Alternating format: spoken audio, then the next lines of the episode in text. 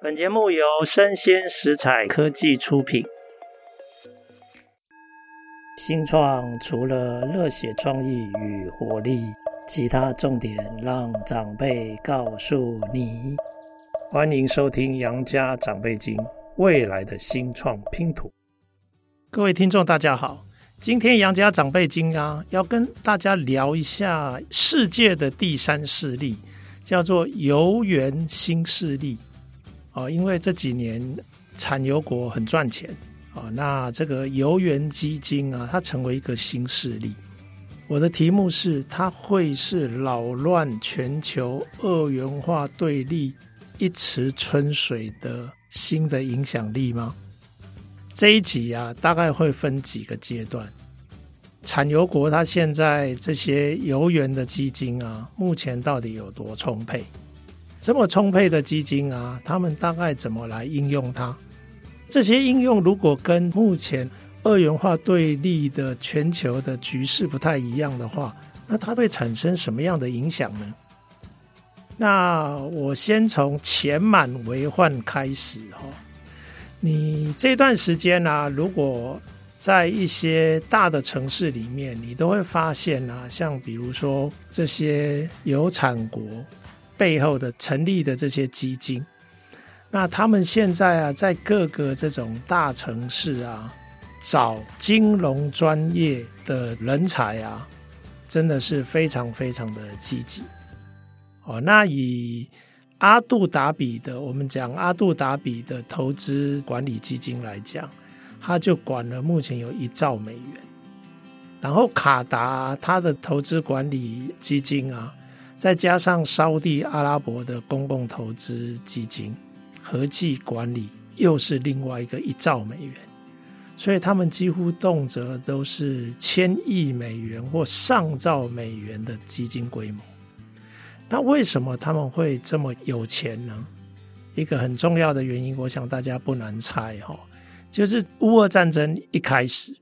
然后再加上长达这一年来的经济制裁。它就大幅度的推升油价，所以这个阶段有很多油产国，它满手都是现金。那很多人会说：“诶，过去油产国也常常赚很多钱啊，那怎么没有听过所谓的油源新势力呢？”因为过去的做法哦，非常的保守。过去这些油源哦，他们大部分都会回到欧美的资本市场买什么？他们买流动性高的、比较安全的金融的资产，对美国来讲，它等于是填补美国经常账的赤字，因为美国常常是进口逆超，哦，就是商品交易逆超，但是在资本的部分，诶，反而是其他国家的资金来购买美国的金融商品，比如说政府公债啊，还有相关的投资标的，哦，这些金融商品。之所以这样哦，你看哦，我卖油赚了钱，我就拿来买你美国的这些政府公债这一类的资产。那我这样为了什么？我用这样的这种做法来换你的美国对波斯湾这些油产的主要国家的军事援助，甚至可以，我因为跟美国的关系的友好。我也可以多卖一些油给美国，可是现在啊，这十多年来情势已经完全转变了。美国至少已经从全世界的买油大国变成石油的输出国了。所以以买家来讲，美国已经不再是这些油产国的主要买家，反而亚洲的买油的这些客户。纷纷的崛起，哦，那另外，其实现在这些油产国，他也很积极在自己推动，不管是中东的，比如说以色列、伊朗关系的这种修复或提升，慢慢的，他对美国的依赖就开始降低了。所以，其实，在今年的四月的时候，你竟然发现，事实上现在。美欧阵营正在制裁俄罗斯，他们是希望啊，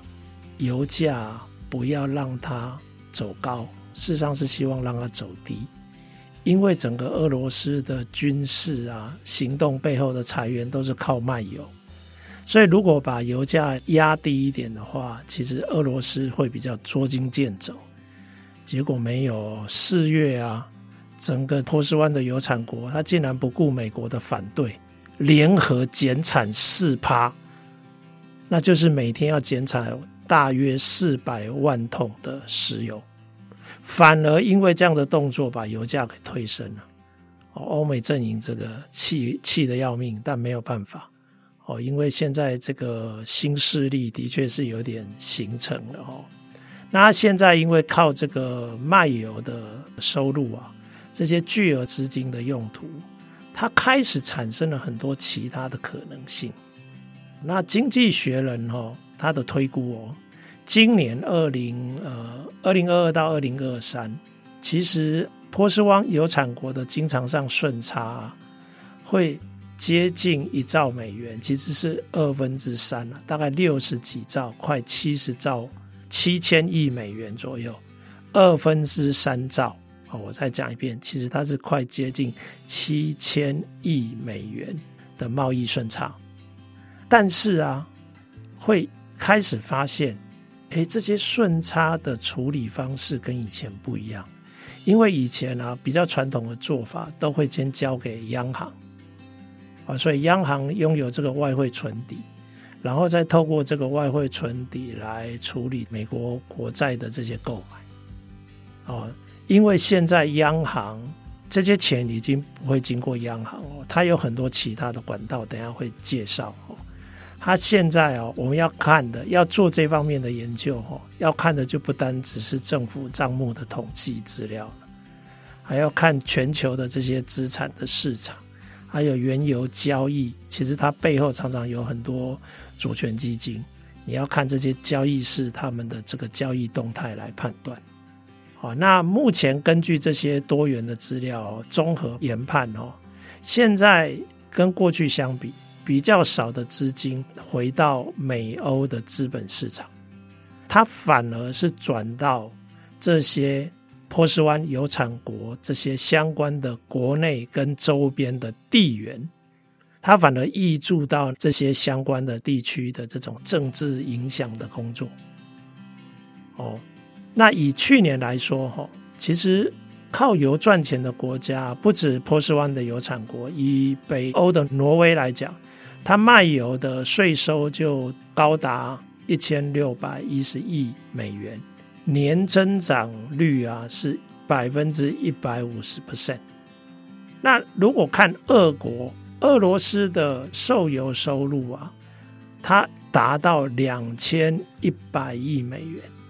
年增率也有两成。可是如果跟刚刚我讲的这个波斯湾的油产国相比哈，其实基本上都是小巫见大巫。波斯湾油产国的这个税收光油。出售税收增加的这个金额就高达六千亿美元，所以其实现在这个乌俄战争再加上欧美对俄国的制裁啊，导致的油价维持在高档。其实最大的受惠地区跟经济体就是波斯湾的这些油产国，但是油产国哈。受益也不是很平均呐，哈。比如说，有些国家像巴林啊，像伊朗，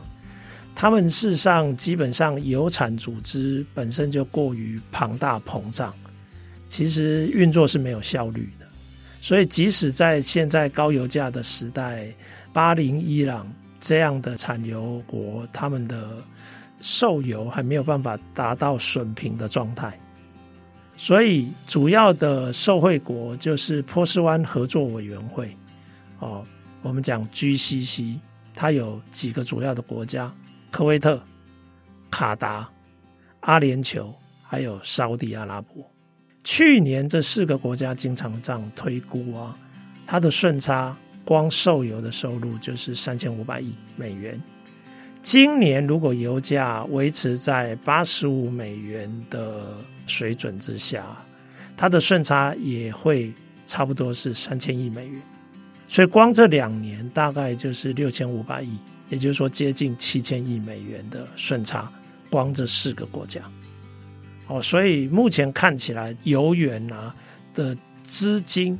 不断的收入不断的累积啊，目前的展望非常的显著。那现在就是说，赚到钱的这些，就是波斯湾的这些油产国，他们怎么配置他们的售油收入？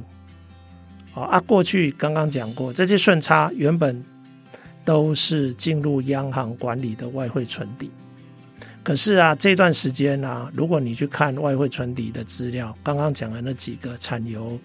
的主要国家，他们的外汇存底几乎都没有增长。诶，那这表示什么？你赚的钱跑到哪里去了？其实它跑到其他的管道。所以其实现在最主要的管道就是主权基金。所以。现在你要看这个油源配置啊，你不只要看政府的统计资料、央行的账户，你还要看主权基金他们的状态。那刚刚讲的这些售油的盈余啊，目前看到根据刚刚讲的这几个管道归纳的结果，大概有三种用途，两小一大。先讲两个小的，一个是先还债，第二是放款给。部分邻近的国家，然后最大的用途是用来投资购买海外的资产，哦，这是最大宗的配置项目，等下可以来讲。好，那我快速的呃说明一下，他目前为什么有一些钱拿来还债？因为啊，如果大家还有印象的话，美国页岩油大幅的增产是在。二零一四到一六年的期间，所以在那个期间呢，其实整个全球的这个油的供应是大幅的增加，所以油价大跌，一跌跌到三十块美元左右。哦，所以其实那个时候啊，其实可以说是近代史上最剧烈的跌幅，所以那个时候油是供过于求。哦，所以那个时候的波斯湾的产油国就已经要开始借钱，所以他开始累积一些债务。那疫情期间呢、啊，其实油价又进一步跌到十八美元呢，这个真的是相当的历史的低点。那波斯湾的油产国，它除了出售资产，它就会跟欧美借了很多的这一类的货币。那现在啊，手上钱一多啊，就开始先还掉一部分的债务，比如说阿布达比，他还债最近就还了七趴，啊，然后还了三十亿的美元；卡达他还了四趴，他的债务四十亿美元；科威特还了一半的债务。所以现在刚刚讲的这些波斯湾的这种合作委员会的这四个国家，它的债务其实是明显的减轻。所以它一个呃油源的用途就用来先清一部分过去的债务。那现在在放款上吼，你可以发现，哎，他们开始策略运用，哎，像卡达、沙乌地阿拉伯、阿联酋，他们三个国家联合放款了一百三十亿美元给埃及央行哦。为什么？因为埃及央行啊，它的这些年因为进口的粮食价格大涨。所以他借钱给埃及，让他融通这些谷物这些进口。那沙地阿拉伯啊，也同意要给巴基斯坦延缓购油的费用的欠款。只是说这一类这种放款呢、啊，目前都越来越有一些附带的条件，比如说沙地阿拉伯会要求埃及啊，还有巴基斯坦啊。他们必须要做一部分的财政经济的这种变革。那有些波斯湾的油产国哈，它的协助哈是有附带条件的。当你还不出钱来的时候，他可能就会取得用他们的债权来换取这些债务国的国营事业的资产。这一类的放款是有的。那土耳其是他们这一类放款的一个蛮。算是一个新做法的范例哈，大家都有不少的讨论。过去土耳其如果缺钱，他一定是先求助国际货币基金，啊，或者是跑到欧盟去会员国的银行去借钱。你看哦，土耳其最近不是因为通膨，还有大地震，其实他非常需要筹措这些救济的财源。那这个时候，因为美中阵营的二元化对立，国际货币基金几乎是停摆，几乎是半瘫痪。所以啊，是谁借钱给土耳其？反而是波斯湾的这些有产国，他们提供援助。以三月来说，今年三月，沙乌地阿拉伯就存了五十亿美元进土耳其的央行的账户哦，哦，让土耳其央行来用哦。那卡达跟阿联酋是签了一百九十亿的美元通货交换合约，意思说必要的时候你需要急用的时候，我们可以跟你做这种金融交换，让你先来解你眼前的周转之围。那这三个国家，沙地阿拉伯、卡达、阿联酋都表示，接下来土耳其要再拍卖，要再发发行它的公债，他们都会参加。也就是说，他们要支持土耳其来解决眼前的这个问题。啊，可是这个时候你会发现，哎，卡达本来就是土耳其长期的盟友，可是沙乌地跟阿联酋不是啊。所以其实大家一般都研判，因为现在的总统要竞选连任，所以沙地阿拉伯跟阿联酋就透过这个时候的关系建立，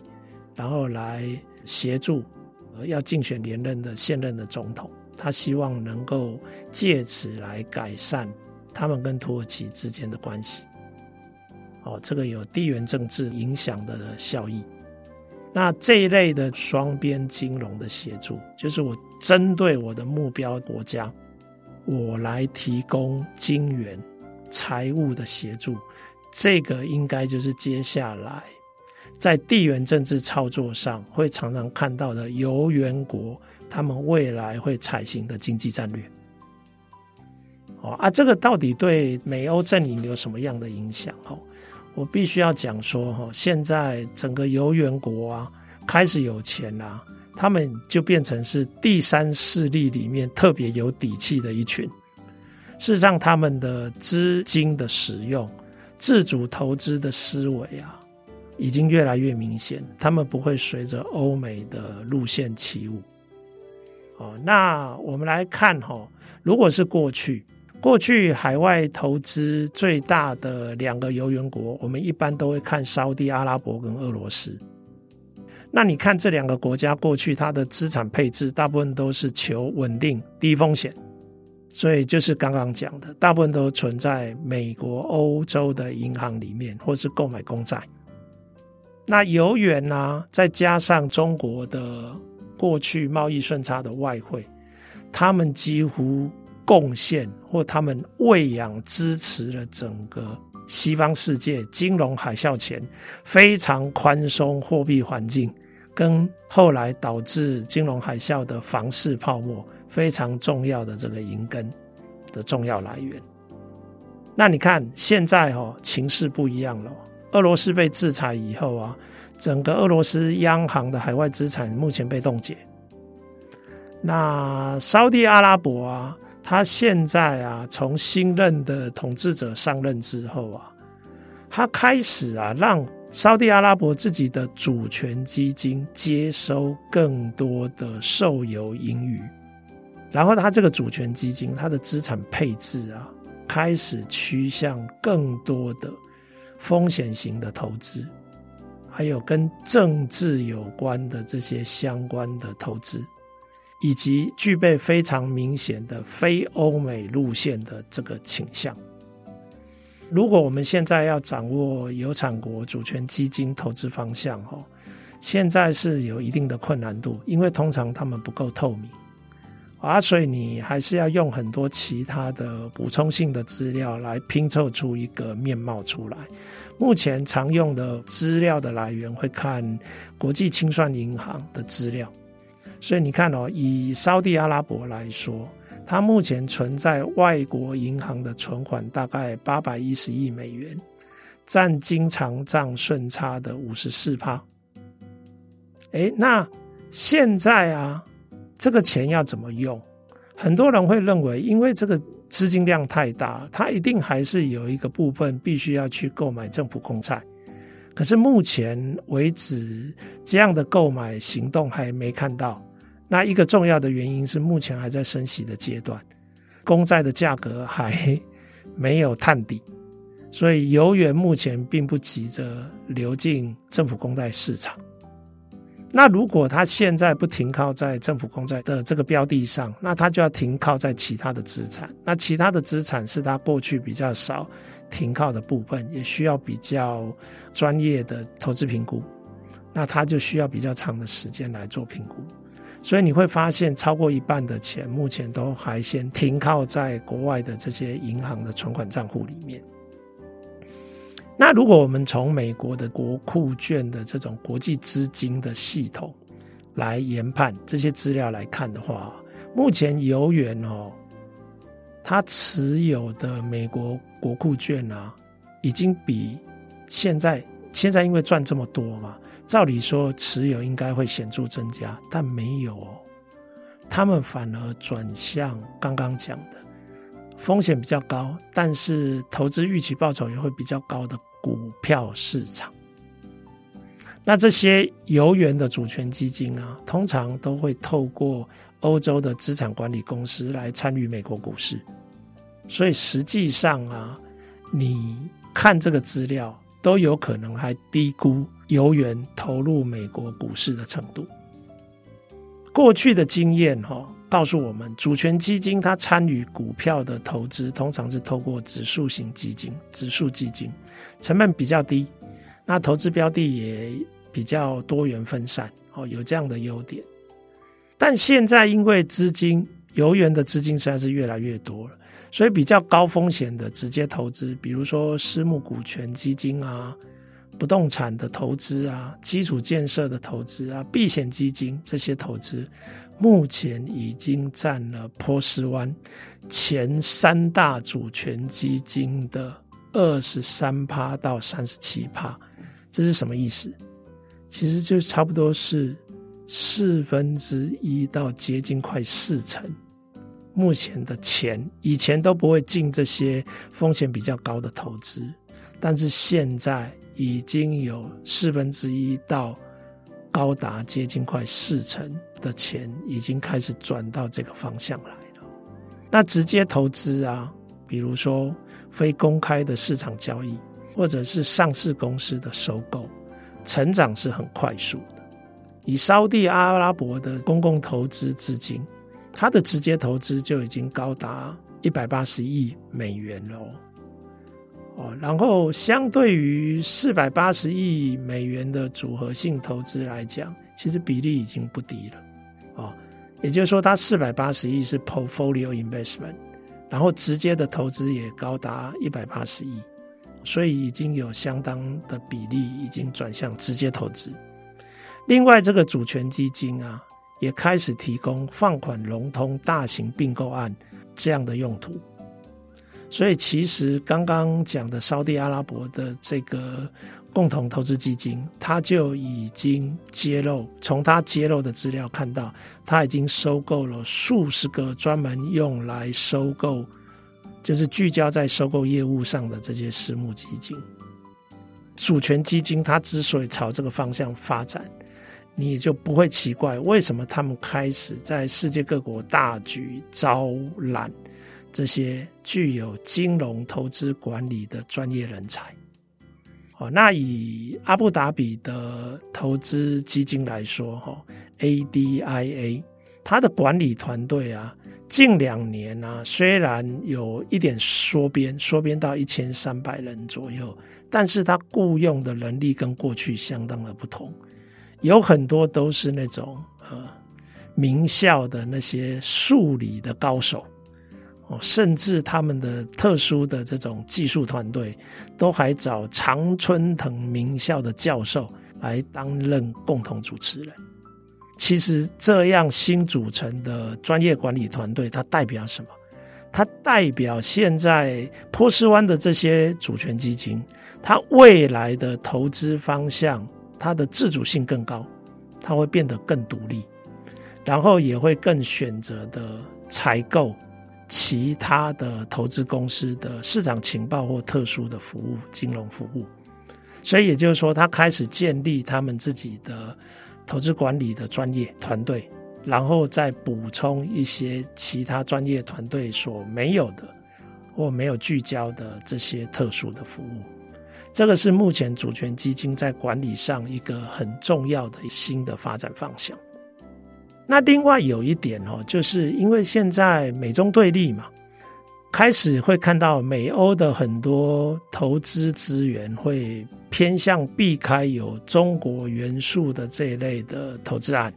哦，因为要避开政治不确定性跟政治风险，可是偏偏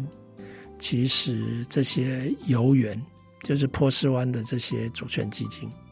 他们反而开始有一种所谓的新东向的投资倾向。哦，也就是说，这些钱啊，更多心力是花在搜寻中国、印度、东南亚。这些新的亚洲的买油的国家，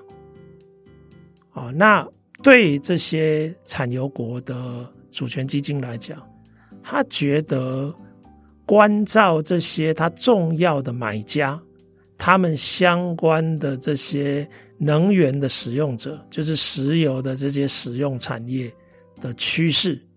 然后做相关的投资，这本来就很有策略投资的价值。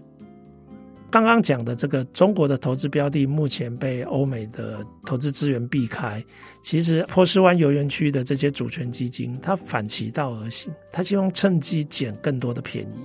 他觉得现在，诶，欧美国家不再成为你的投资的竞争对手，那他是不是更有余裕？他就可以拥有比较大的谈判的筹码。来跟这些他认为不错的中国投资标的来斡旋，来谈商谈投资条件，所以现在也看到这样的迹象。那除了这个上面的迹象以外，还有一个重要的新方向哦，就是波斯湾油产国他们也有自己国家的政治策略目标。举例来说哦，目前看到一些资金它布局在所谓的区域影响力的拓展。比如说，沙地阿拉伯刚刚有提到的这个公共投资基金，他就投了两百四十亿元在阿拉伯相关的国家，遍及巴林、埃及、伊拉克、约旦、阿曼、苏丹等国。哦，那另外还有，二零一六年也看到，其实已经有一些主权基金，他们就专门投资他们所欠缺的所谓的。产业的软实力为主题的，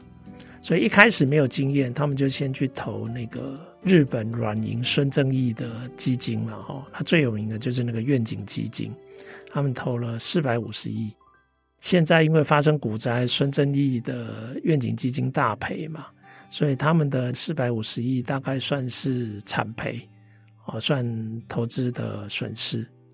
但是啊，换到的是什么？其实，在整个国际投资圈里面呢、这些主权基金他们就越来越有能见度，整个国际投资圈就越来越看重这些游园国家和这些第三势力，这些主权基金。当然，不是所有的投资，投资一定有赚有赔嘛，哈，投资一定有风险。前阵子出事的那个瑞士信贷，事实上就是。波斯湾油产的主权基金投资的一个重点的标的啊，它现在因为被收购嘛，所以他们也是整个投资案算是彻底失败。好，但是这一类的探索跟投资啊，其实它不会停下来，它持续的开展。尤其现在有所谓的策略产业，包括再生能源哦，连这些依赖石化能源的投资基金。他们都是持相对开放的态度哦。比如说，有一个新的基金叫姆巴达拉姆巴达拉基金，他投资二十五亿美元在德国的离岸风电发电的团队。哦，那那个卡达的资金也有投资德国的太阳能的一个非常有名的团队 RWE。啊，为了什么？为了透过这个德国团队进军美国太阳能市场。所以他们这一类的投资哦，通常着眼于获取领域的专业的知识，还有相关的资金。那去年沙乌地阿拉伯刚刚讲的共同投资基金有投六十一趴的股权在那个 Lucid，就是世界一个有名的电动车制造商。哦，那他们要在利雅得新建一个第一个 Lucid 的海外工厂。那这个共同投资基金，它也投资三百八十亿美元在游戏产业，那希望可以为沙地阿拉伯开始奠定娱乐产业的发展啊，这些其实他们都视为是他们自己的母国需要的一些新兴产业。刚刚讲的这些主权基金，他们也在国内投资，一个重要的主轴是希望可以降低母国对油产的经济依赖程度。那像沙地阿拉伯刚刚讲的那个共同投资基金，它就有资助沙地阿拉伯新城计划。其实它盖一个沙漠中的新的城市，希望它成为产业聚落，成为全球贸易中心，成为全球最高端的度假中心。哦啊，这一类的投资也是有的哦。那目前这样看起来哈。整个投资方向跟过去已经有不同，这些方向的不同，其实它也意味着管理这些资金背后的团队跟他们操作的手法也不同。所以我举一个很有代表性的个案，阿杜达比，它应该是目前主权基金策略演进的一个最佳的说明范例哦。其实这个阿布达比是阿联酋本身最老字号的、最稳健、最有钱的这种呃球国之一哦。那目前的这个老字号的阿布达比的基金啊，其实它目前得到新的受油的这些新资金的挹注啊，其实变少了。反而现在一些钱啊，它放在一些新成立的基金上面，然后找新的管理者哦。所以其实有一个基金叫做 ADQ 哦，它是成立四年，然后它管理的资金规模目前到一千五百七十亿美元哦。这个是阿杜达比新成立大概四年左右的基金，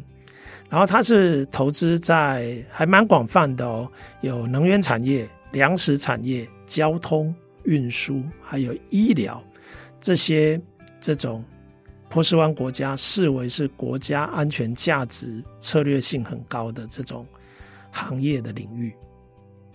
那刚刚提到的这个姆巴达拉基金，它管理大概三千亿美元左右，目前投资重点在再生能源跟科技，然后三分之二都投在非公开的市场。四分之一是在自己的国家内的投资，所以国家主权基金啊，现在啊，它跟统治这些国家的家族的财富投资的，比如说家族办公室这一类的基金，它的界限在这些年来开始有越来越模糊的现象哦。比如说阿联酋国家安全顾问，他被任命啊。当 ADIA 就是他的这个主权基金的主席，同时他也主管刚刚讲的成立四年的新基金，然后他的兄弟啊，甚至要主管刚刚一直出现的姆巴达拉基金，这些全部都是阿联酋的相关的主权基金，然后更多的资金啊，它是透过特殊目的的平台。挹注各类专案，那这些各类的专案不止主权基金参与，连家族办公室 （family office） 的基金也参与。所以，国家的主权基金跟这种家族私人的基金常常混合在一起共同投资。那这样哈，其实财力啊非常的雄厚，随便投资都是五到十亿美元以上的股权，所以这种油源呢、啊，受油收入的油源呢、会变得越来越难掌握，因为这些国家基本上啊，愿意跟俄罗斯的这些油源合作，好，一部分俄罗斯的受油的收入，它可以进入波斯湾的银行的系统。甚至跟其他的油源、其他的家族的这个基金混合在一起，目的是为了要躲避欧美的制裁。然后这些波斯湾的游泳国允许这样做，那这样做对欧美的制裁目的来讲，当然就不是好消息，因为在经济制裁上面多了很多的难度。啊，那有些骑墙派的国家。你知道现在二元化的对立啊，并不是所有的国家都站在欧美的阵营在抵制俄罗斯哦。至少有上百个国家，基本上他们是采取所谓的第三方总理态度。比如说，土耳其虽然在欧盟呃会员国，它是里面的一员，但是它基本上它的政府的政策跟多数的这些欧盟的国家是不太一样的。那如果他跟欧美的阵营的主流政策方向不一样的话，他要自己想办法找到非欧美体系的这些，比如说金融资源啊，来想办法解决或做自己的事。那现在因为波斯湾的油源的新势力，它多了一些这样的机会，所以这代表什么？这代表啊，其实，在二元化对立的今天。欧美阵营对抗中国、俄罗斯为首的专制阵营，世上还有一大群所谓不靠边站的中立第三势力。他们现在第三势力如果要自行其是的话，他们多了波斯湾油源基金这样的资源，他们就有办法。不随着欧美的政策起舞，可以去做自己想做的事情。所以，对二元化对立的欧美阵营来讲，这是增加了很多政策推动的一些困难。啊，这个其实就是我一开始题目说的新的游园基金的这个势力。它会不会搅动全球二元化对立的这一池春水？哦，那目前看起来是有一些影响，不过这影响还会在动态变化之中，哦，值得我们密切注意。好，那以上就是我们这一集杨家长辈经趋势讲讲的分享，希望对各位听众有所帮助。